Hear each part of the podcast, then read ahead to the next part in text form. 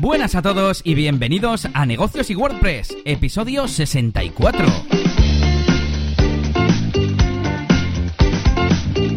Bienvenidos una semana más a este podcast en el que hablamos de cosas relacionadas con autónomos y emprendedores, con tener tu propia empresa y también de marketing online, pero principalmente con WordPress, de plugins, programación, eh, analítica web, SEO que estamos dándole mucho últimamente. Y hoy estamos, no sé ni a qué día estamos, pero al otro lado está mi compañero Yannick García, consultor y formador de marketing online y branding. Y a este otro lado está un servidor, Elías Gómez, experto en WordPress y DJ de eventos y bodas. ¿Qué tal, Yannick? Pues muy bien, muy bien. Eh, ya, ya, que soy el consultor, pues te respondo a la consulta, que estamos el día 5 de, de agosto.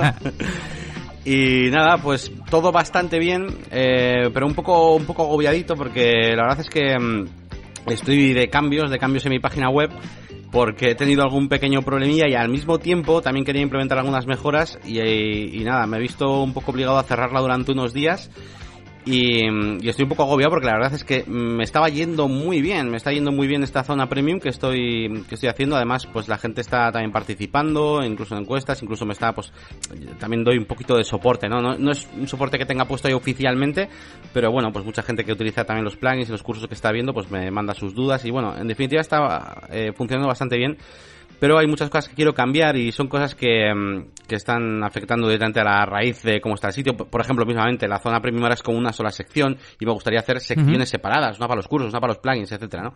Y bueno, voy a aprovechar estos días y a ver si consigo en una semana o menos tenerlo todo listo. Pues nada, a ver si te va bien esa, esos cambios en la página web y bueno, vamos con la semana que, hemos tenido. Veo que tenemos un montón de novedades, noticias, novedades de nuestros proyectos, de nuestras eh, empresas. Así que vamos con las primeras. Bueno, pues nada, esta semana eh, comentábamos un poquito yo y mis compañeros de la agencia, pues eh, una noticia, y es que el CEO de Basecamp, que es esta aplicación, es una especie de, de CRM, ¿no? Y mm, hacía, publicaba un tweet pues eh, con una captura de pantalla de un anuncio de AdWords que han puesto eh, que, cuyo, título era eh, no queremos eh, estar en este anuncio, ¿no? Y luego en la descripción pues lo que decía era que no quieren poner ese anuncio, pero es que tienen que hacerlo porque otras empresas están utilizando su nombre, Basecamp, para eh, hacer campañas de AdWords, entonces cuando tú buscas Basecamp, pues salen los anuncios de otras empresas. Y entonces están un poco mosqueados con Google en el sentido de que, pues van a tener que pagar por, por aparecer los primeros cuando realmente como resultado orgánico pues siempre han estado, eh, hoy esos están primeros y demás, ¿no? Entonces, bueno, eh, es una cosa que hemos estado pues mirando y debatiendo un poquito en la agencia esta semana.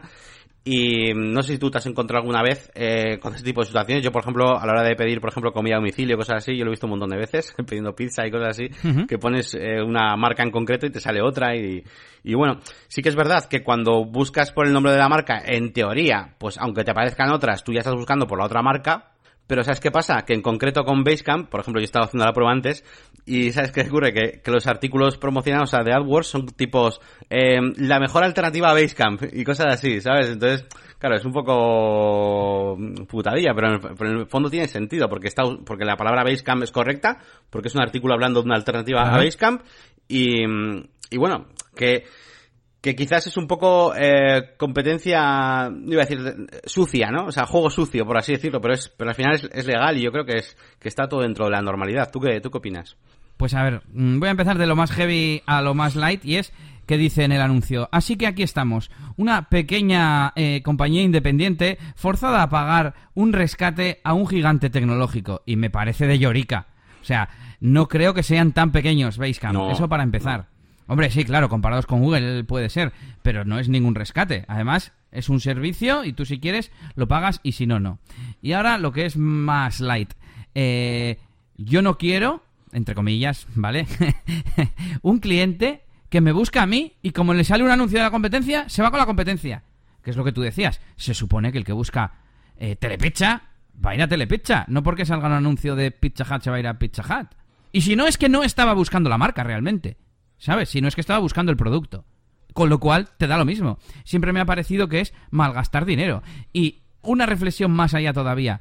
Como hay gente que va a clicar en el anuncio, a pesar de que sea de una empresa diferente a la que ha buscado, voy a pagar más caro que mi competencia para salir por mi propio nombre cuando yo soy, como dice el propio tweet, la captura, cuando soy el primer resultado orgánico. Hmm. Vivimos en el mundo del absurdo. Claro, ¿cómo educas, entre comillas, a esas personas? Claro, la alternativa es perder ese tráfico. Pues es que igual es lo que tendría que pasar. No sé, ¿qué pasaría si las personas que buscan Telepizza les aparece Pizza Hut y se van a la web de Pizza Hut? Es que depende cómo lo plantees. Si tú estás buscando, tú dices, va, voy a comer con los colegas, ah, vamos a pide telepizza, vamos, va, pon ahí telepizza y de repente aparece un anuncio que pone, eh, esta semana mucho más barato que, eh, eh, Pizza Hut mucho más barato que telepizza. Pues, eh, le vas a dar, o sea, no sé cómo decirte, pero no, no digo que, que no, se, no vea legal, pero sí que digo que, es posible que pierda un cliente y no significa que lo que has dicho tú, no, de yo no quiero ese cliente porque no está buscando mi marca. Bueno, sí está buscando tu marca, pero yo me he metido ahí en medio y le estoy convenciendo lo contrario. Entonces, tienes oportunidad, o sea, sirve. Yo lo que digo es que sirve para captar nuevos clientes y robar, para robar clientes, la competencia puede servir, depende cómo enfoques el anuncio, eh, pero no lo veo ilegal, por así decirlo. Eso es ¿Vale? mi- Eso es como si le preguntaras a una persona por la calle, Hmm. oye, ¿sabes dónde hay un telepizza por aquí? Y te dice, pues sí, hay uno aquí a este lado de la calle, pero por cierto, al otro, si quieres, hoy tienen dos por uno, no sé si te gusta también. Hmm. Me parece que ayudar al usuario, igualmente. Sí, sí, no, a ver, está, está claro, es marketing, es ayudar, es, es- Por seguir el ejemplo, ¿eh? Sí, eso incluso como YouTube, ¿no? Se parece un poco también a la gente que hace vídeos hablando de otros youtubers, o, ¿no? Y cuando buscas en un youtuber, pues te salen esos vídeos. o sea, es un poco aprovecharse de, de, de eso, ¿no? Yo sí, yo sí voy a lanzar, por ejemplo, ahora una aplicación eh, que va a competir contra, pues eso, contra Asana, pues hombre, pues igual me hago un post que, pues eso, eh, al- alternativa a Asana, yo soy un mierda, si no tengo dinero, no tengo nada, pero bueno, igual con un anuncio a Asana, poniendo alternativa, no sé qué, pues puedo robar un poquito más de audiencia que si simplemente utilizo palabras genéricas, porque puedo encontrar a millones de personas que buscan la palabra Asana, mientras igual solo mil tíos están buscando CRM para gestionar proyectos. Y entonces de esa, de esa otra forma, pues igual al final hago las cuentas y me sale a cuenta hacer campañas poniendo nombres de, de otra, de otra empresa. Entonces bueno, solo digo que puede servir, ¿eh? que, que, que alguien que sepa de marketing y lo sepa hacer bien, yo no lo he hecho nunca, ¿eh? pero alguien que sepa de marketing creo que le puede sacar provecho a esta, a esta jugada. Luego ya que te parezca bien o mal moral. Y otra pues, cosa. ya, no sé. A nivel práctico, eh, igual es fácil buscar las- los competidores de Basecamp, pero ¿qué tiene que Google? Investigar todos los competidores de cada empresa del universo, Claro. del mundo. Claro. Y, y ponerlos en una base de datos. Este es competidor de este. O sea, para que en, en AdWords luego puedan hacerse eh, matching o anti-matching, ¿no? Sí. Eh, sí que me parece curioso que dice... em, fíjate, dice la respuesta de Google Ads al tweet, dice, le damos a los usuarios los anuncios más relevantes. No restringimos eh, términos registrados eh, como usándolos como keywords. Eh, sí que las registramos en el propio anuncio, que no pueda ponerlo en el anuncio, porque esa es otra. Tú decías, alternativa no sé qué. No, eso no puedes ponerlo. Aunque dice, siempre que me rellenen esta, esta queja. Claro, no sé exactamente. Es lo mismo. ¿Cómo vas a prohibir que aparezca la palabra Pizza en el anuncio cuando buscas Telepizza? Para eso tienes que eh, tener establecido que son competidores. Bueno, sin más, eh, como siempre pedimos feedback a nuestros oyentes en Negocios WP, a ver qué opináis vosotros. Y si te parece, Yannick, continuamos con otro tema interesante que son novedades del podcast. Nos dirigimos de nuevo a los oyentes. Y por un lado, mm, no sé si te acuerdas que en su día nos pidieron o preguntaron que no se veían todos los. Ya me acuerdo, que no se veían todos los episodios en el feed, en, en los clientes de podcast, que solo se veían vie- 10. Y yo puse eh, en la configuración de WordPress de los feeds 999. Y además marqué para que se viera el episodio entero y no fuera solo el extracto. Pero yo me he dado cuenta de que solo salía el extracto. Bueno, pues ya he mirado cómo funciona y resulta que el feed del podcast tiene su propia configuración para esto del extracto o el texto completo. Y ya he puesto que salga el texto completo, ¿vale? Así que a partir de ahora podéis ver los enlaces completos en, en vuestro cliente de podcast. Es raro porque sí que tiene esa configuración, pero no tiene la de la cantidad. Eso significa que, que en el feed tiene que en el feed de, de artículos tiene que eh, si te suscribes en sí en el feed de artículos eh, solo que no ponemos artículos de, de blog digamos de entradas de WordPress pero si las pusiéramos también el feed tiene que tener 999 o sea la misma cantidad que pongamos para el podcast porque ese número no lo controla el plugin de, de O podcast sea, que para una cosa usar lo del WordPress y para otra cosa usar el, lo del propio... eso es Es raro. Eso es un poco raro.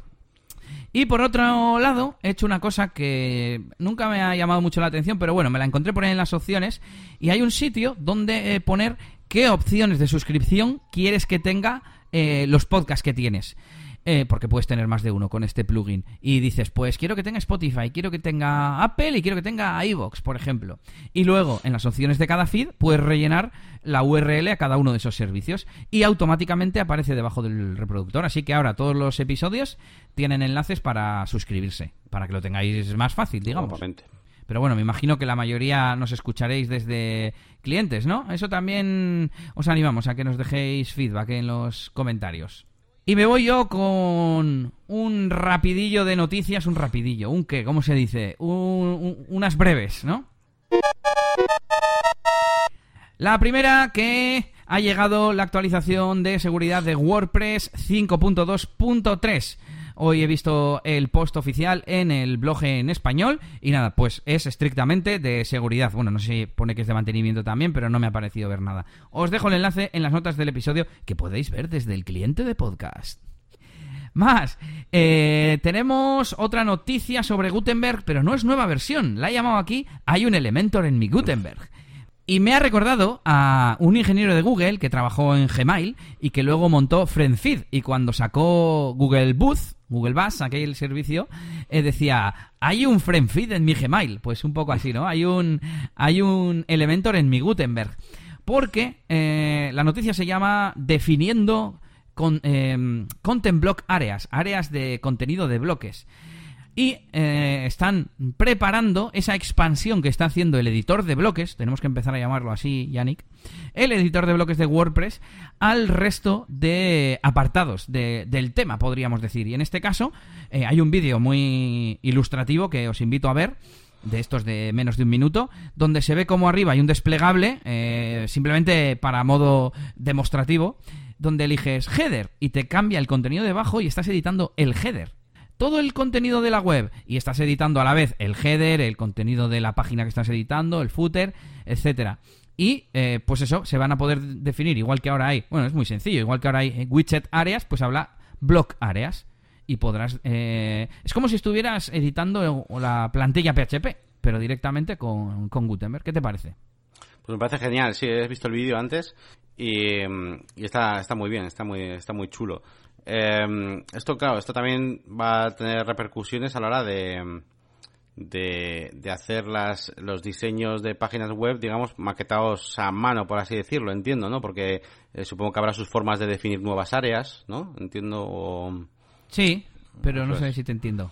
Nada, sin más que en, mi cabeza, pues cuando utilizo Gutenberg al final, pues eh, pienso que estoy más o menos limitado a lo que mm, tenga el tema y todo esto, pero no he probado nunca a, todavía a diseñar algo desde cero, es decir, a través de un starter theme eh, y utilizar Gutenberg, ¿no? Y, mm, y, esto pues me ha recordado que, bueno, que, que, que ahora puedo, igual que antes había widget áreas, pues podré definir áreas donde quiero colocar bloques, eh, sidebars y demás, igual que lo, que lo que estaba antes con widget áreas, ¿no? O sea, es lo mismo, ¿no? Al final más o, menos. Aunque claro, tú creo que estás como partiendo de la base de, como haces en Elementor, que pones la plantilla o no sé cómo se llama, Canvas, que es todo limpio, la página limpia, y entonces claro, todo lo que pongas es la web completa. Claro, ese Canvas no existe de momento en Gutenberg. Tu Gutenberg de momento solo carga en, en el content. Entonces sigues teniendo todo lo de alrededor. Luego no, luego, pero claro, luego no tendrás un. Voy a diseñar mi página. Parece que vas a diseñar como esas áreas, ¿sabes? Creo que no va a haber un, un contenedor único donde metas, pues aquí arriba mi cabecera, aquí arriba mi no sé qué.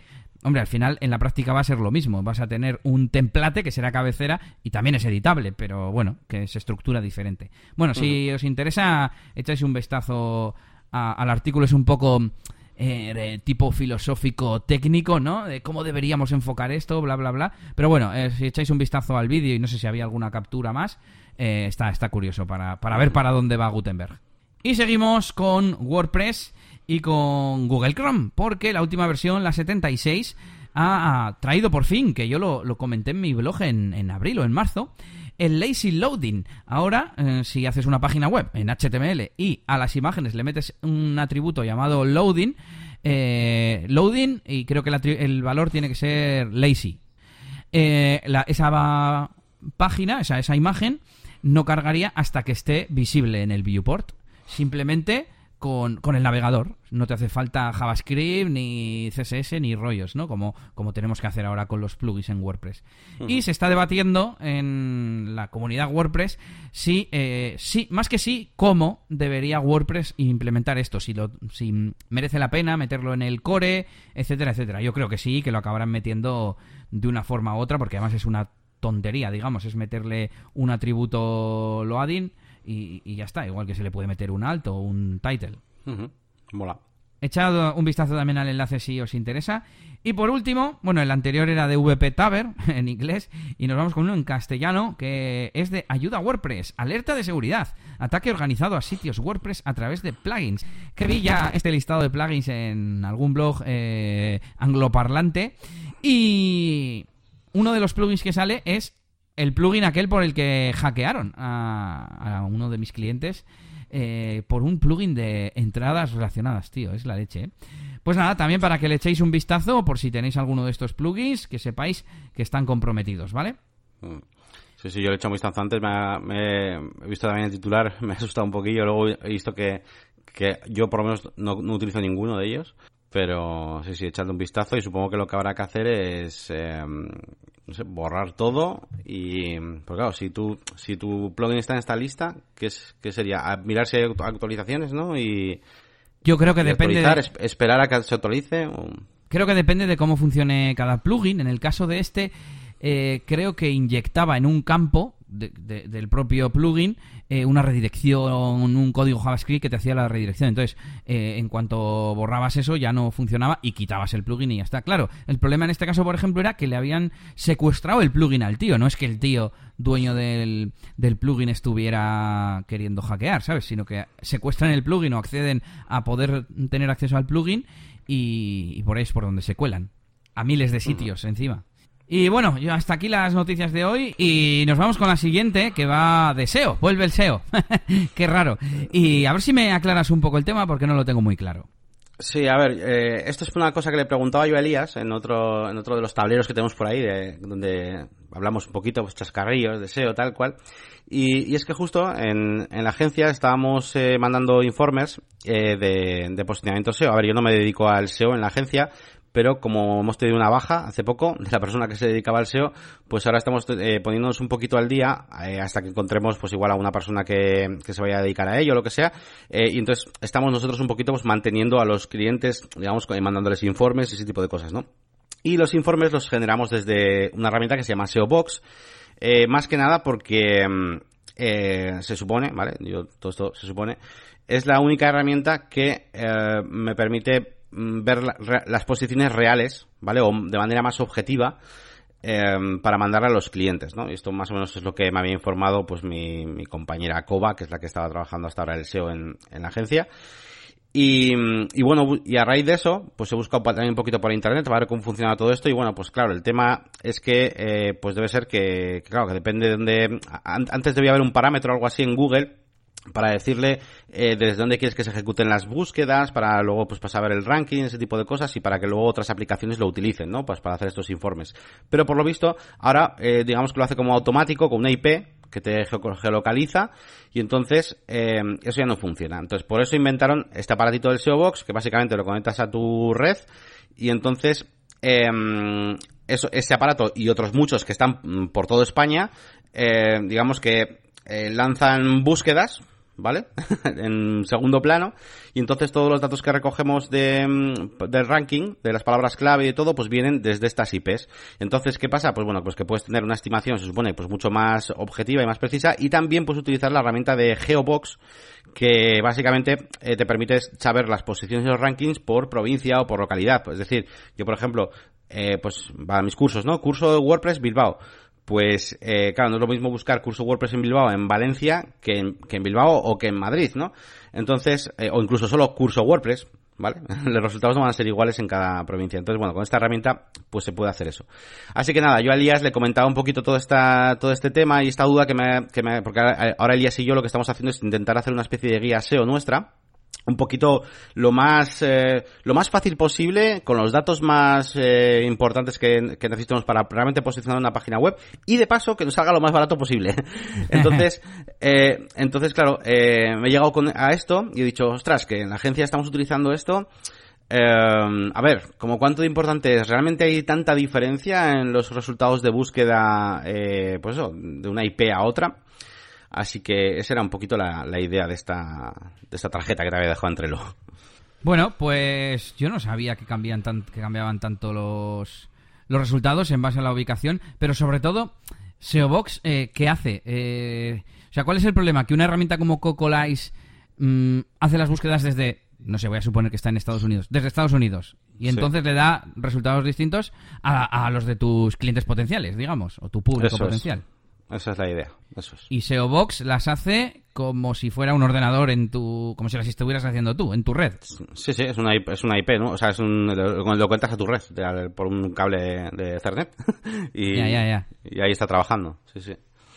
Jo, pues qué, qué, qué, rollo, ¿no? Lo estoy pensando y por un lado digo, ah, pues qué, qué útil. Pero por otro, joder, tener que comprar un hardware para que haga eso, para que haga búsquedas de Google. Es como... Además, he estado, me ha salido antes un anuncio, tengo que decir.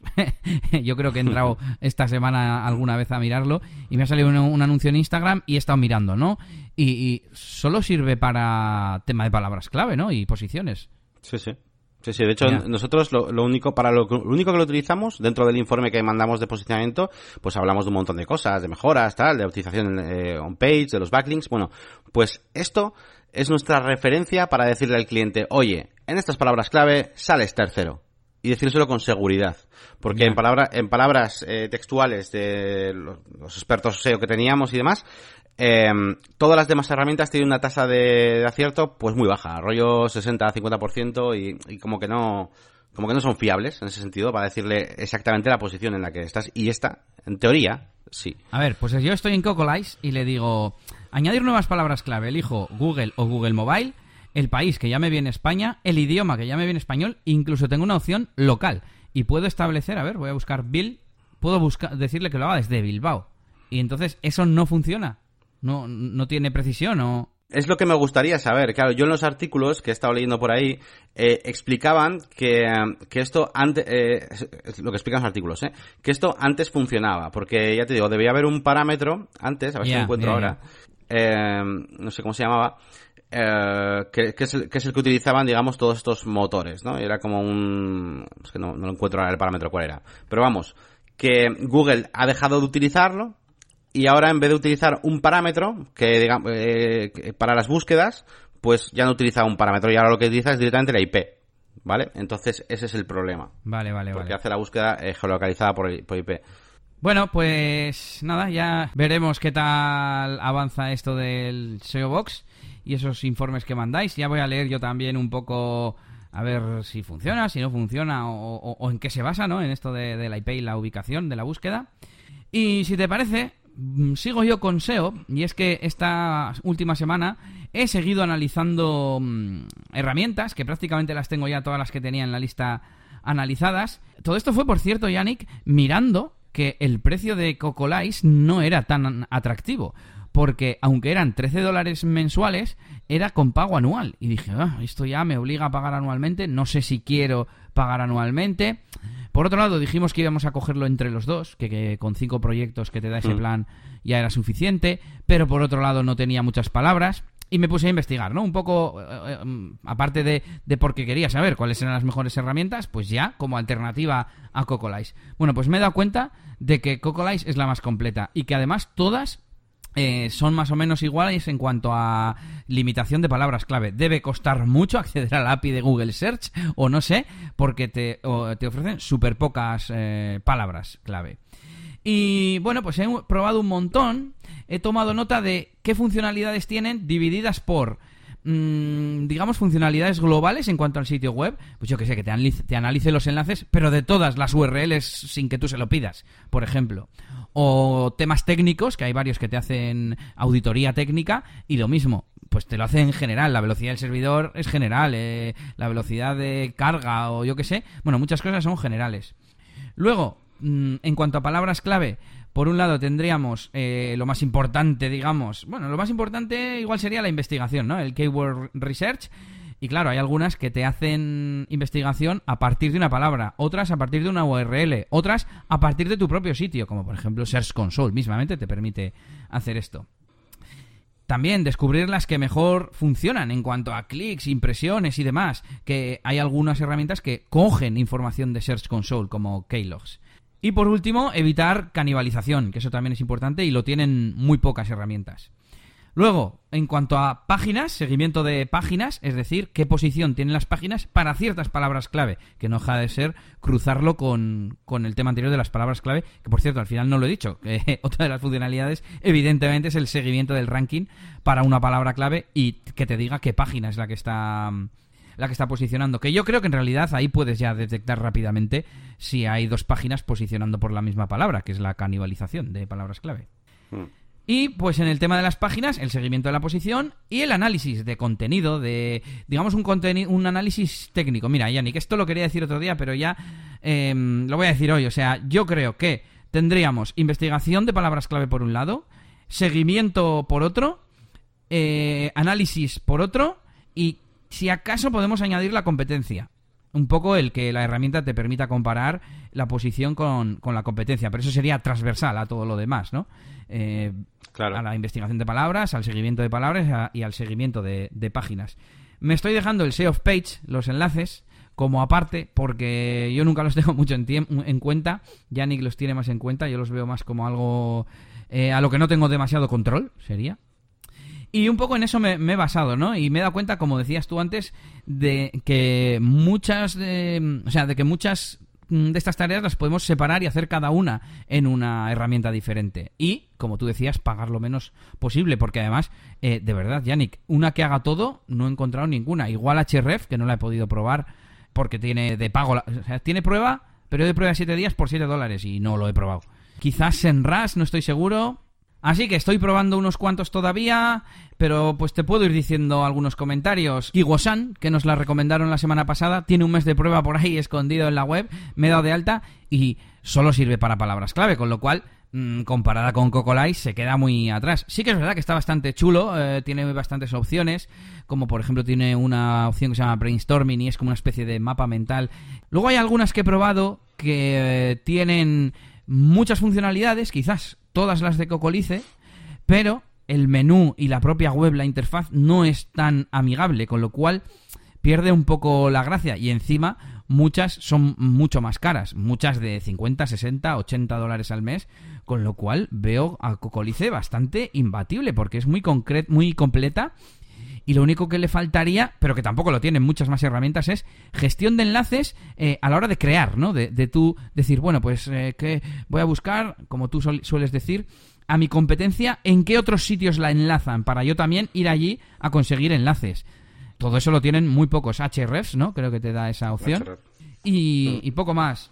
Y bueno, en definitiva, me voy a hacer una tabla de Airtable como dividida por estas fases y en un futuro programa os diré si lo queréis hacer todo en una única herramienta, cuál considero que es la mejor, que yo creo que es Cocolize, así os lo digo, yo creo. Y eh, sobre todo relación calidad-precio.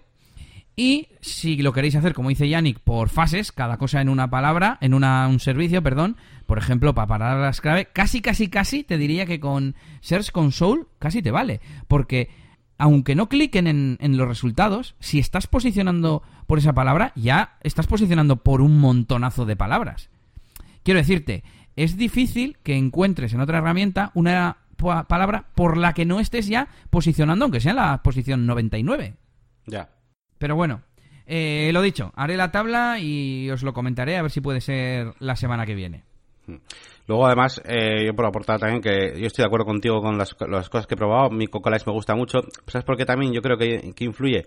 Porque también nosotros no somos expertos eh, de SEO y de ese tipo de cosas. ¿Sabes qué pasa? Que hay muchas herramientas que tienen muchas cosas, pero claro, a un experto de SEO sabe qué cosas preguntarse.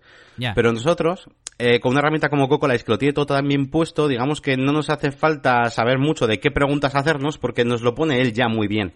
¿Entiendes? Entonces, igual otras herramientas que tienen ahí, eh, yo que sé, Ahrefs, ¿no? Que tiene 50.000 opciones, hay un montón de valores, de datos, de números, de cosas, pues a nosotros no nos dice nada porque no sabemos qué hacer con esos datos. Entonces, claro, eh, también que solo decir que igual, yo que sé, dentro de tres años que sepamos ya un montón de cosas, pues igual hay otra herramienta que decimos, no, no, esto ya, ahora ya Cocolize no nos vale. Pero de momento, para lo que estamos haciendo, la verdad que es la mejor. Sí, sí que he visto que algunas de estas herramientas tenían cosas avanzadas. O algunas que tienen, por ejemplo, más cosas tipo rendimiento, ¿no? En plan, que te permiten... O de Uptime Monitor tiene alguna que te avisa de si tu web se ha caído y es en plan, vale. Digamos que hay muchas cosas que yo no las tendría en cuenta porque para mí no son SEO. Es decir, eh, a mí que me avises de que mm, no tengo el SSL puesto, pues bueno, está bien, pero para mí eso no es SEO, ¿no? O sea, o al menos no es únicamente SEO. Es como la velocidad de carga, por ejemplo. La velocidad de carga no es expresamente SEO, ¿sabes? Eso es. Sí, pero, pero ayuda al, SEO, ya, ya. Y el tener contenidos interesantes también ayuda, porque la gente está más tiempo en tu página, pero eso no es SEO, claro. Bueno, y hasta aquí las reflexiones eh, SEO de hoy. Y explícame esto que, traes por aquí de WordPress Workflows. Pues a ver, ando, eh, ando intentando hacer, ¿vale? que no lo tengo terminado, pero bueno, es como un primer boceto eh, para aclararme un poco las ideas a la hora de abordar un nuevo proyecto en WordPress. Eh, sobre todo, pues eso, los, eh, sabéis que yo, todas las páginas web que realizo, prácticamente, a no ser que sean proyectos propios, pues son con la agencia eh, porque lo que es lo que es la máquina de branding me dedico a la consultoría y a la formación, ¿no? Entonces, bueno, eh, sobre todo de cara a la agencia, pues eh, intento, me estoy intentando hacer una especie de árbol de decisiones o de, no sé cómo llamarlo, para establecer qué workflow es el correcto a la hora de realizar un proyecto WordPress a un cliente y no perder demasiado tiempo innecesariamente, ¿no? Porque al final tengo un montón de tipos de clientes distintos, con diferentes necesidades y, y digamos que, que hay muchas formas de abordar el proyecto y no, no sé si está bien, pues eso, poner, ya, ya, sé yo que no está bien, ponerle de todo a, a, todos, ¿no? O sea, me viene un cliente que quiere un blog ahí súper sencillo, que no quiere nada, eh, y no le voy a meter ahí el Jet Engine, incluso el Elementor, o sea, es que no. Eh, y por otro lado, igual me viene un tío que quiere hacer una web pues súper eh, bien hecha, tal, que quiere posicionar muy bien luego, que la quiere muy bien optimizada, lo que sea, e, incluso no quiere igual funcionalidades demasiado grandes, pues igual a ese, pues igual me merece la pena hacer una maquetación eh, con un Starter 5, con Underscores o lo que sea, ¿no? Si es que lo paga. Entonces al final me he dado cuenta de que hay un montón de maneras de trabajar, mismamente solamente con Elementor, ya lo, lo suelo decir alguna vez en mis vídeos, como la gente normalmente maqueta su página web eh, con Elementor, pero es que luego el contenido lo mete con Elementor también. Pero yo no hago eso. Yo maqueto mi página web con Elementor, pero luego todos los contenidos van en cajitas y en inputs de WordPress. ¿Vale? Tanto las custom feeds como el editor de contenido de WordPress. No, me gusta meter contenido como tal dentro de Elementor, porque lo veo como poco, no sé, versátil, dinámico, no sé cómo llamarlo. Quiero que todo sea expandible y repetible y tal, ¿no? Entonces, bueno, hay un montón de formas diferentes de, hacerte la página web, así que me he hecho una especie de, de eso, diagrama de decisiones donde, pues, se pregunta, ¿no? ¿Necesitas un diseño personalizado? Sí, no. Eh, ¿Necesitas custom feeds? Eh, ¿Tienes presupuesto para diseñar y hacerlo a mano? No, tal, bueno. Y un poquito con las seis tipos de, de configuración eh, que más o menos utilizo yo. Luego hay infinitas más, ¿vale? Hay infinitas más. Estas son las seis que yo utilizo. Eh, por ejemplo, te pongo dos ejemplos rápidos. Una es, eh, pues generando custom post type con, con código y luego metiéndolo en code snippets, utilizando los Avast Custom Fields para los campos personalizados y luego, por ejemplo, pues eh, meto los contenidos con WordPress normal, con el editor Gutenberg, el que sea, pero el diseño de la maquetación con Elementor. Vale. Pero ¿qué pasa si quiero personalizar los elementos de un archive y darles diseño a esas cosas? Por ejemplo, y necesito un diseño personalizado, pues entonces igual ya necesito JetEngine. Y entonces, ya que meto JetEngine, ya genero los custom post type y los custom fields con JetEngine. Entonces, me he hecho como diferentes, claro, porque lo que quiero hacer es optimizar. Lo que, a, mí lo, que me gusta es coger y decir, venga, pues JetEngine para el post type, haz custom fields para los campos personalizados, eh, maqueto en Elementor y luego lo meto. No. Entonces, estoy intentando mm, reagrupar los flujos de trabajo para que sean lo más sencillos posibles cada uno. Evidentemente, los que son fáciles, tipo, pues eso, una web sencilla, pues que no lleva nada, pues vale, pues fácil, pero cuando empezamos ya con los campos personalizados y eso, pues se complica la cosa. Claro, yo te iba a preguntar, pero ¿en qué caso es mejor eh, generar el custom post type con Jet Engine en lugar de con código? Si quieres diseñar los elementos de, de Archive, eh, pues ya directamente yo para mí es, es la opción de Jet Engine para todo. Porque ya que vas a tener que utilizarlo para poder diseñarlos, todo esto que conste que viene después de una primera pregunta, un primer filtro, que es eh, si que si hay presupuestos y conocimientos para diseñar y maquetarlo a mano, directamente te lo haces a mano, ni Elementor ni leches. ¿Vale? O sea, todas estas opciones raras de Jet Engine y Elementor son para la respuesta de no, no hay ni ganas, ni conocimiento o presupuesto de maquetarlo a mano. Pero bueno, de todos modos, eh, bueno, que esto es un intento, primer intento que estoy haciendo porque es que me estoy dando cuenta de que ya te digo que eh, tomo como muchos caminos diferentes, ¿eh? Para hacer una página web. Y aunque internamente más o menos lo tengo claro, quiero plasmarlo en algún sitio, en alguna hoja, en una toma de decisiones, no sé. Ahora mismo tengo eso, una especie de árbol que creo que no está muy bien montado, así que no sé si lo compartiré de momento, pero como voy a pero como voy a seguir trabajando en ello, seguro que os lo dejo por ahí en algún momento. Y para tener un poco claros, pues eso, dependiendo de qué proyecto sea, cuál es la mejor opción. Porque ya te digo que hay veces, yo, yo, pues si por mí fuera, eh, si solo, si solo necesito custom fields, por ejemplo, yo prefiero mil veces a los custom fields que el Jet Engine. Es mucho mejor, es más, o sea, siempre me ha gustado más. El problema que es, pues que si ya vas a instalar el Jet Engine porque necesitas hacer unas cosas muy específicas de diseño en los archives y no sé qué y tal, pues aprovecho y para no instalar dos plugins, instalo uno. Entonces veis que ahí se me complica un poco la cosa, eh, con pequeñas decisiones ahí que, que llevan su, su cosilla por detrás y a ver cómo, cómo plasmo eso en una hoja, ¿no? Pero bueno, que sepáis que estoy haciendo esto de los, de los workflows de, de WordPress y yo que sé, igual puede ser útil para, para alguien, sobre todo para alguien que esté empezando, yo creo que también puede serle útil para saber qué posibilidades hay. Bien, bien, pues a ver cuando lo tengas terminado si nos lo traes por aquí. Venga, más cositas, que viene el anuncio de la semana, ¿o cómo es esto?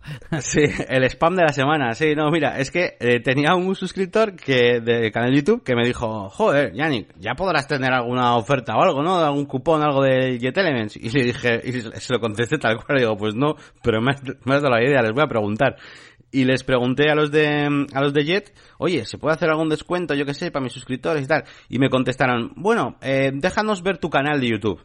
Y yo, bueno, venga, va. Y se les, les pasé el canal de YouTube. De hecho, luego les mandé un segundo email con links a los vídeos de, de Jet, de cosas de Jet, que eran casi todos. Les dije, bueno, este es mi canal de YouTube y estos son vídeos hablando sobre vuestro programa, ¿eh? Y nada, me contestaron con unos corazoncitos diciéndome, ah, eh, we love your channel, no sé qué y tal. Y yo, vale, y, hasta ahí bien. Y luego ya el de unos días, porque me dijo, tengo que consultarlo, con lo cual ya me di cuenta, o me, pareció, que esto no lo habían hecho más veces. O no sé. Y, o igual tenían que analizar cuánto descuento me podían hacer a mí, dependiendo de la gente que tengo, yo qué sé, ¿no? La cosa es que me han contestado ya por fin, y me dijeron que me hacían un 10% de descuento, ¿vale? Eh, a los que sean suscriptores míos y demás, y todo eso, ¿no? Así que nada, ahora en los enlaces que, que, yo os pondré por ahí, para que si alguien quiere comprar alguna cosa de Jet, pues podréis tener un 10% de descuento, ¿vale? Y, y, nada, pues es, es, más o menos sencillo. Se, se mete un cupón, ya os lo, os lo, dejaré por ahí. Hacéis clic y ya os digo, hacéis clic en el enlace que os paso yo, que está como traqueado, metéis el cupón y, y ya está. Y, y, nada, un 10% de descuento que tenéis en los productos de Jet. Sin más, es eso. Es la primera cosa así que vendo con, con oferta. Pero sí que es verdad que, que, tiene, que tenía razón el chaval que me lo dijo en YouTube. Joder, ya que estoy todo el día haciendo vídeos de Jet, pues hombre, pues no está mal. Y además vas a ponerlo en la zona premium, no sé si lo has dicho. Sí, de hecho lo llegué a poner, lo llegué a poner por un momento. Eh, pero bueno, como ahora la página está en mantenimiento, pues, pues no, pero bueno, sí, ahí tengo intención de ir poniendo todas las cosas, ofertas que me encuentre o que me quieran hacer y demás, pues las pondré ahí. Y voy a intentar ser un poco más proactivo, ¿vale? Porque soy como, o sea, espero a que la gente me diga, pues, eh, toma, haz una prueba de este plugin o haz una prueba de este otro o toma un descuento pero me estoy dando cuenta de que si les pregunto, pues igual a veces me ofrecen cosas interesantes. Así que voy a intentar ser un poco sí. proactiva. Voy a hacer una lista ahí de cosas a las que voy a pedirles a ver si me pueden hacer descuentos para mis suscriptores. Y oye, pues puede, puede ser interesante. Uh -huh. Bueno, pues te voy a contar yo cositas. Y eh, voy con una anécdota, pero que como siempre tiene una pequeña reflexión. Esta semana me escribía un cliente a través de Star of Service y me decía, ah, pues me parece interesante lo que me propones lo único, mi controladora de DJ está rota. Y yo, ¿eh? ¿Esto qué es? ¿Que tienen equipo ellos ya o algo y que no les funciona el controlador? Total que le digo, bueno, tranquilo, yo llevaría todo el material necesario, incluyendo mi controladora, diciéndole, encima tengo controladora, que es justo de lo que me estás hablando y tal. Y no me contestó, ah, sí, le dije, si quieres te llamo y lo comentamos. Le llamé, no me cogió, porque ya le había dado él, por cierto, al botón este con el que me cobran 13 euros, porque él ve mi teléfono y a mí me ofrecen el suyo. Y claro, ya podemos eh, hablar fuera de la plataforma y entonces ellos ya me cobran. Total, que le escribí por WhatsApp y estuvimos hablando y tal, y enseguida me di cuenta de que algo raro había y resulta que él estaba, o sea, él estaba actuando como proveedor, no como cliente. Y en una de esas le digo, a ver, eh, tú eres el que... me seguía insistiendo, ¿no? Con el equipo y tal. Y le digo, a ver, tú eres el cliente y yo soy el DJ que voy a llevar todo lo que necesito. algo así, ¿no? Y me dice, ah, no, es que yo también soy DJ y me has entendido mal. Y, le dije, le dije, eh, has hecho una solicitud de presupuesto en Star of Service. Y ya no me contestó. Así que, uno, he pedido que me devuelvan el dinero esta mañana. Les he dicho, oye, y les he mandado capturas de pantalla. Dos, no entiendo cómo alguien puede llegar a una web, además hice la prueba, ¿eh? eh rellenar mm, vale, también, también Star of Service te ofrece que tú seas un profesional que se apunta, pero cuando tú llegas de normal es para buscar presupuestos y te pregunta, ¿cuántas horas? ¿Qué día? ¿Qué servicios necesitas? Eh, bla, bla, bla, bla, todo eso, ¿no? Entonces, eh, la forma de hablar es de que estás hablando a un cliente, no a un proveedor. Que habrá rellenado. Entonces, el, tío lo ha rellenado todo y, y, al final te piden un email. Danos un email para enviarte los presupuestos. No las solicitudes. A ver, que ha podido malentender todo, pero ahí, como siempre digo, ha habido un montón de eslabones en la cadena que no se han cumplido. Que, que, no se, que se han roto, digamos, vamos, no se han cumplido. Em, y por último, eh, ¿de verdad no son capaces de filtrar este tipo de leads? Es que al final voy a decirles, oye, dejo de pagaros aquí. O sea, me voy a dedicar a posicionar yo mi página web, a buscarme yo los leads y a mejorar mi marca. Porque todas estas páginas tengo la sensación de que solo sirven para tener un mercado de bajos precios, de que la gente busque el más barato y, que encima la gente no presta atención. Porque como es a granel, no sé, muy, muy mal rollo. Una sensación mala, tío. Hmm. Y siguiendo con DJ Elías, pero con cosas más técnicas, no con actualización de datos, te cuento que como sigo obsesionado con el SEO, Cocolice y demás, estaba eh, optimizando el rendimiento de una de, mis páginas de, de djelias.es eh, en Cocolice, con los consejos de Cocolice, y me decía, estos eh, recursos están sin comprimir, y yo, joder, ya le he puesto la compresión GZIP al servidor, le he puesto a todo, y claro, el problema es que los scripts externos a tu servidor no se comprimen, como por ejemplo el JavaScript de Google Analytics, o el de Stripe, típico problemático. O el de Stripe, exactamente. Que eso hablaremos otro día, porque he visto que hay artículos que te enseñan cómo ponerlo en tu propio servidor, etcétera. Pero claro, entonces todos los plugins que funcionan metiéndole simplemente el usuario, eh, ¿funcionan o no funcionan? O autorizando con, tu cuenta de Google. Pero bueno, eh, a ver, que al final me imagino que por un JavaScript que no esté comprimido no pasará demasiado en cuanto a rendimiento. Pero da como rabia, ¿no? Que eso te lo marque. Bueno, total que me marcaba un script de JavaScript de Google Maps. Y yo, ¿qué narices de Google Maps? Digo, si no tengo ningún mapa puesto. Digo, ya sé, esto va a ser los plugins que tuve puestos, que ahora tengo desactivados, que me cogían las reviews, las eh, opiniones de Google Maps y me las mostraban ahí en un widget y tal, ¿no? Y dije, joder, esto ya me ha dejado líneas por el por la base de datos, algún registro, alguna historia. Reactivé los plugins, a ver si había alguna opción, a ver si había alguna opción de desinstalar desde el propio plugin. No había manera, todo el rato seguía la seguía la, la línea dándome el error. Em, instalé el plugin este de Garbage Collector que se supone que te elimina información de plugins antiguos. Nada. Hasta que de repente digo, a ver, ¿qué puede tener mapa si no es esto? Y dije, ya sé. Eh, no, sé cómo lo encontré, activando y desactivando plugins, yo creo. Y resulta que era una colección de plugins de Gutenberg que tenía para mostrar un mapa. Y desactivando simplemente que no estuviera disponible el bloque de los mapas, ya no me daba ese error. y un maldito bloque cargando un script de JavaScript. Y ahí es donde yo pensé, es que tengo razón, es que tiene que ser todo poco a poco. Y esto de las colecciones de bloques es una mierda tiene que ser bloques independientes y que tú pongas el que necesitas. Porque claro, dices, ah, voy a buscar plugins de tablas de precios y te instalas un par de ellos que te traen un montón de plugins más, de bloques más, perdón, y sí, yo mismo podría haber ido a las opciones del plugin y desactivarlos eh, para que no estén disponibles en Gutenberg. Pero ya no es una forma óptima de, de trabajar, ¿no? Y pues un poco caos, ¿no? Y que al final ese minimalismo de ir añadiendo exactamente lo que necesites es lo que mejor funciona a largo plazo. Hmm, a mí me encantaría hacer eso y me has recordado que seguramente empleaste con Elementor también, ¿eh? Porque Elementor, por ejemplo, el Jet, tienes ahí 50 cacharros y te deja desmarcar cuáles quieres poner y cuáles no. Pues seguro que pasa también. Y a mí ya me molaría. ¿Que quiero un slider? Me bajo un bloquecito de slider, ¿sabes? Y punto, y, instalo solo ese. pero claro, aquí claro, te quieren vender pues eso, un paquetón entero con mil cosas. Pero bueno. Ya. Bueno, ya veremos cómo avanza Gutenberg con ese directorio de bloques que hablábamos la semana pasada y que, y que va a obligar, entre comillas, eh, a que si quieres que tus bloques estén en el directorio, sea un único plugin. Si no recuerdo mal, era así como funcionaba. Y bueno, en cuanto a día Elías, realmente nada más, no os voy a decir ni, ni leads ni nada, que por cierto he empezado a hacer un poco el análisis de, de leads, pero hay muchos factores, hay más de los que pensaba. Si son, no es lo mismo que vengan de un portal web como bodas.net o Star Service, o que me lo dé otra empresa que se dedica a hacer, a, hacer eh, eventos y te contrata igual en la misma semana. Entonces, claro, para no falsear datos, quiero que esté todo bien segmentado y bien separado. Y nada, esta semana he entregado un vídeo, el que edité la semana pasada. No he editado, Yannick, y ya me llega septiembre. Menos mal que esta semana es, eh, es un evento pequeñito, cortito, que no me está complicando mucho la semana. Y a ver si mañana adelanto un poco de trabajo y los próximos días. En cuanto a vídeos, y eso, preparando eventos de septiembre ya en serio. Por ejemplo, tengo un doblete el día 28 y estoy ya preparando esa, ese segundo equipo. Necesito desplegar toda la infraestructura por duplicado. Entonces, ahí ando organizando, pues eso, tema de equipamiento, tema de organizar horarios, porque una parte de la otra boda también la hago yo, etcétera, etcétera. Pero bueno, eh, es el trabajo, es lo que tiene. Y seguimos contándote cosas de mi faceta DJ, en este caso DJ, de discoteca.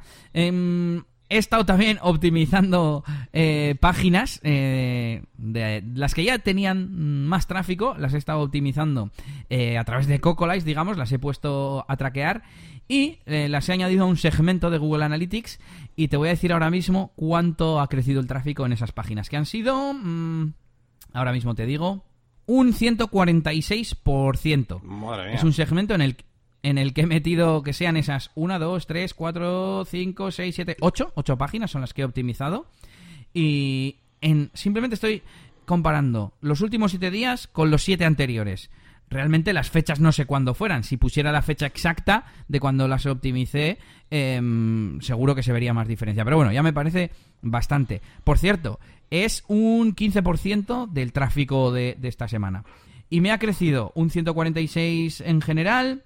Eso sí, me ha empeorado un poquito el rebote porque cuanto más tráfico externo tienes, eh, puedes recibir más paracaidistas, gente que entra a mirar si lo que busca es lo que ha encontrado, resulta que no, que le llama la atención el título. Que eso también me ha preocupado últimamente. ¿Hasta qué punto eh, mejorar ese CTR a través de clickbait, vamos a decir, clickbait bueno, como dicen, eh, es producente, porque si le haces que clique, pero luego dentro no es lo que corresponde, también hay que tener cuidado y ser coherente. Claro, claro. Y bueno, pues ya os diré a largo plazo qué tal funcionan estas optimizaciones, pero vamos. Eh, de nuevo, que no somos ningunos expertos en SEO, al menos yo, y que he hecho cuatro correcciones, que el título y la descripción estén correcta, que a nivel técnico esté correcto, y meter un poquito más de texto en algunos sitios. Y ya de repente se disparan las visitas, es impresionante. Eso es para obtener ese semantic score ¿no? que tenemos ahí en Cocolice, que es como un, como un videojuego, ahí va subiendo ahí la estadística hasta que llegas ahí al 100 y nada, pues también, ¿no? Cambiar los, los salt de las imágenes, por ejemplo, también suele ser una cosilla que yo, por ejemplo, tenía muy olvidada. Y bueno, sí, en definitiva eso, el orden incluso de los Hs, ¿no? Tenía yo alguno mal también al principio. Mm. Sí, eh, me acuerdo que... Mm, mira, yo tenía en la página principal de DJ Elías, tenía mal los Hs. ¿Por qué? A ver cómo era esto. Porque claro, metes un bloque de título, porque tiene un separador bonito y no sé qué. Y resulta que te está metiendo un H2. Y luego los tres bloques de la experiencia, o no, de lo que... de qué ofrezco, ya no me acuerdo muy bien, eran H5. Y es en plan que no. Además, mm, no los elegí yo, pues como venían por defecto. Yo qué sé y en ningún momento, o sea, está, por lo menos tiene la opción de elegir qué nivel de encabezado quieres, pero está por ahí abajo, dentro del, de la opción diseño, de la opción fuentes, de la opción no sé qué, y es como, cada vez les estoy cogiendo más manía a estos cacharros, tío. También es el no saber, porque claro, eh, yo ahora cada vez que creo un artículo, que hoy he creado uno, le he metido directamente en, en Cocolice y claro, le reviso y le dejo que esté perfecto. Claro, yo todas esas cosas no las estaba teniendo en cuenta. Ahora las asumo como parte del trabajo, ¿no? De crear esa página, pero bueno. Y siguiendo con Elias DJ, he terminado de programar la funcionalidad que hace que las canciones tengan una portada por defecto, aunque la propia canción no tenga portada, y que salga la foto del sello discográfico a la que pertenece o va a pertenecer, y eh, o si no, la del artista. De hecho, eh, he puesto que salga el artista primero. ¿Y qué me pasó? Que todo esto lo hacía porque en Facebook salía la imagen por defecto, y yo decía, jo, qué mal no quiero que salga la imagen de mi logotipo cuando es una canción que podría tener la imagen del artista, ¿no? Y llama más la atención. Y de repente me doy cuenta que después de hacer la programación, eh, que, eso servía para que se muestre el contenido. Pero la imagen de Open Graph, de Facebook y redes sociales, seguía siendo la misma, la de por defecto, porque yo no había cambiado eso en ningún sitio. Así que estoy mirando a ver cómo hacerlo a través de Yoast, porque en esa página tengo Yoast, y, hay un filtro al que te puedes enganchar y tal. Bueno, ya lo contaré por aquí y dejaré el snippet. Eh, pero me está costando, ¿no? No encuentro la cuál es la técnica porque sí que hay un gancho, un hook al que te puedes enganchar y filtrar la URL. Pero claro, mm, a ti te pasa Yoast la URL. Pero ahí tú, o sea, tendría que en esa función coger todo el código que yo ya he hecho y copiarlo o hacerme una función que devuelva porque yo he hecho todo ahí mm, programado en la propia en el propio archivo PHP de, que muestra las canciones, ¿no? Mm. Pues igual tengo que poner función mostrar imagen destacada y que tenga en cuenta todas esas posibilidades y también cuando me engancho al filtro lo mismo, pasarle la URL, el ID del post y que devuelva la URL a Yoast y Yoast la muestre en la etiqueta meta. Bueno, no sé si se ha entendido. Sí, sí. Pero bueno, y por último, en cuanto a eliasgomez.pro, rápidamente que he hecho mejoras en el artículo de RGPD, que tenía por ahí algunas cosas pendientes, he añadido alguna captura en la zona de WooCommerce y, y he dejado también la explicación de cómo se hace para que muestre el checkbox. Y he hecho un artículo de preguntas WordPress, el segundo. Em, he estado atendiendo estos días también eh, dudas de Twitter, de gente que pregunta cosas de WordPress, y ya os conté que las voy a ir pasando a artículos en mi blog, pues hoy he publicado otro. Os dejo también el enlace. Y si te parece, pasamos rápidamente al feedback y te dejo leer, que no tengo saliva ya. muy bien, muy bien. Joder, pues has estado haciendo un montón de cosas, ¿eh? Cago en diez. Sí, sí, pequeñas, pero sí. Sí, sí. Pues sí, vamos aquí al feedback. Bueno, tenemos a Antonio que nos comentaba, chicos, eh, paso por aquí rápidamente para aclarar lo que creo que pasaba con la base de datos. Seguramente sería la función MySQL Connect, que se quedó desfasada en la 7.0 y nos manda un enlace, eh, pues bueno, pues un poquito con la documentación de esta función en la página web php.net. Y nada, dice que ahora se usa MySQL en guion bajo eh, Connect eh, con la i después del MySQL. Un fuerte abrazo y seguid así. Pues a ver, esto tiene que ver con que aumenté la versión PHP para eliasdj.com en, en el servidor y la subí de 5.6 a la 7 o 7.1 y daba ese error, nada más cambiando la versión de PHP. Pero claro, eh, esto lo tiene previsto WordPress. WordPress soporta, como veíamos el otro día, hasta la 7.3 y yo, por supuesto, tengo el WordPress actualizado. Entonces creo que no tiene que, ver. Además, lo solucionaron desde el hosting, con lo cual no creo que el hosting se pudiera, se pusiera a editar mi, mi WordPress, ¿sabes? Pero bueno, eh, está bien saberlo, está bien esa puntualización en cuanto a la función de conexión a la base de datos. Pues nada, no tenemos más feedback esta semana, Elías, así que no sé, creo que nos tenemos que ir a las herramientas ya. Sí, venga, vamos a herramientas y luego tengo yo un par de regresos al futuro. Eh, rápidamente, una extensión, de hecho hay varias en la tienda de Chrome, para bloquear los servicios que te traquean los emails. Es decir, a ti te mandan un presupuesto y va el pixel este para traquear si lo has abierto o no. Bueno, pues con una extensión eh, puedes hacer que eso se bloquee. La que yo tengo puesta se llama Ugly Email y nada, pues os dejo el enlace en las notas del episodio. Muy bien. Vale, pues yo os traigo un pequeño plugin eh, que servirá a los más novatillos, yo creo, que quieren hacer algunas cosas y tal, pero bueno, a veces puede estar bien, que se llama Make Column Clicable Elementor. Y lo que hace básicamente es que podamos poner eh, un enlace a una columna, ¿vale? ¿Esto para qué es útil? Bueno, pues a veces eh, hacemos un listado de cosas, de elementos, de son columnas y por lo que sea, por nuestra manera de diseñarlo, pues solamente son clicables los propios objetos. Igual tenemos un texto y una pequeña descripción, pero todo esto está en una caja, ¿vale? Con un fondo o lo que sea y queremos que todo eso, todo el, toda la columna sea un botonaco gigante clicable.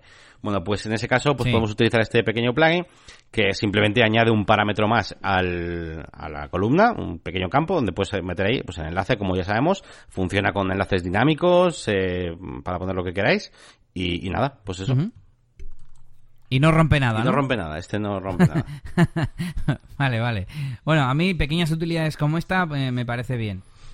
Una de las preguntas que he respondido en Twitter eh, preguntaba a unos a ver si un WooCommerce con 40 plugins, si eran muchos, ¿no? Decía, es que los he revisado todos y son todos necesarios y tal, ¿no? Y yo le decía que el problema no es el número, es depende qué hagan esos plugins, si están bien programados, etcétera, etcétera. Se trata al final de no tener código inútil. Si son todo pequeñas utilidades que como esta de que acabas de comentar, que mejoran la experiencia y no recargan realmente la web, pues está bien, puedes tener 40 o 200, iba a decir, ¿no? Eh, por supuesto, si tienes otro mm, tocho como pueda ser Yoast, pero le sacas partido porque es importante para el SEO, pues también perfecto, no pasa nada. Y bueno, me voy ya Así te parece, Yannick, a regreso al futuro.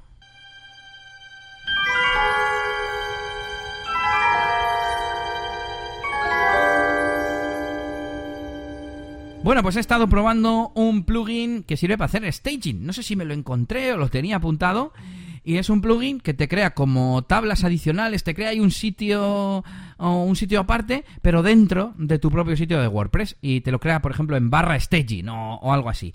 Em, no lo pude probar del todo porque eh, para mm, hacer los cambios y luego mandarlo a producción, yo quería en plan editar una página, ¿no? Y que no se viera eh, en, la que estaba en producción, entre comillas. Y luego quería mandar los cambios y decía que tenía que pagar. Pero bueno, la cosa es que sepáis que hay que hay plugins que te permiten hacerlo, porque esto lo estuvimos hablando de staging en los últimos programas. Y bueno, quizás haya alguno por ahí que, os sirva si vuestro hosting no tiene staging, no tiene para hacer pruebas eh, en un entorno de desarrollo. Y bueno, pues si conocéis o utilizáis alguno de estos plugins, pues ya, ya nos diréis. Y por otro lado, hace bastante tiempo, Daniel Mardomingo nos escribía y nos comentaba unas cuantas cosas y decía a ver cómo se podían hacer filtros con Elementor. Y yo me acordé de aquel plugin que se llama Facet WP y he hecho una prueba esta semana y me ha funcionado sin, sin problema. Me maqueté una especie de blog con, con el plugin aquel que recomendaste tú, Yannick, que FakerPress. Recurro de vez en cuando eh, a la sección de herramientas nuestra para, para acordarme, ¿eh? De, de, algunos plugins y de algunas herramientas. Y, y nada, eh, eh, simplemente añadí un widget, le puse el shortcode de Facet y me funcionaba perfectamente. Ya más complicado con, con listados de Jet Engine o con cosas así, pues no lo sé. Eso tendría que probarlo, Yannick. Pero, pero vamos, que funciona y me imagino que con otros plugins de filtrado que utilicen formas más o menos nativas, eh, no habrá ningún problema. Mm, sí, está muy guapo el Facet y de hecho estuvimos, yo estuve investigándolo bastante para, para OneShot Toolbox. Pero luego al final, como estuvimos haciendo ahí cositas más manuales, al final no lo usamos, pero está, está muy chulo. Bueno, pues eh, aquí acabamos este episodio 64. Espero que os haya gustado. Ya sabéis, recordárselo, recordárselo, no, recomendárselo a vuestros compañeros de trabajo, a vuestros familiares, a vuestros vecinos y a todo aquel que pueda interesarle WordPress y los negocios. Ya sabéis que podéis dejarnos feedback en negocioswp.es o escribirnos eh, directamente en la sección de contacto. Y te invitamos a que visites nuestras páginas web. Si quieres consultoría de branding, WordPress, diseño gráfico y todo lo que trata uh, Yannick, iros a eh, la máquina del branding.com y por supuesto visitad su página, su página no, su canal de YouTube. Bueno, y si no, le escribís a yannick arroba la máquina del branding.com, que eso sí le funciona. Y si queréis mantenimiento WordPress. Si queréis mantenimiento WordPress, el mejor profesional lo tenéis aquí, que es Elías, con su página web eliasgomez.pro donde tenéis eh, mantenimiento web WordPress y además, bueno, pues todos estos contenidos que nos trae cada semana, que va publicando también pues cositas muy interesantes acerca de WordPress y podéis eh, también pues escribirle y contactarle desde ahí. Y también si os casáis o tenéis un evento, djelias.es. Hasta la semana que viene. Agur.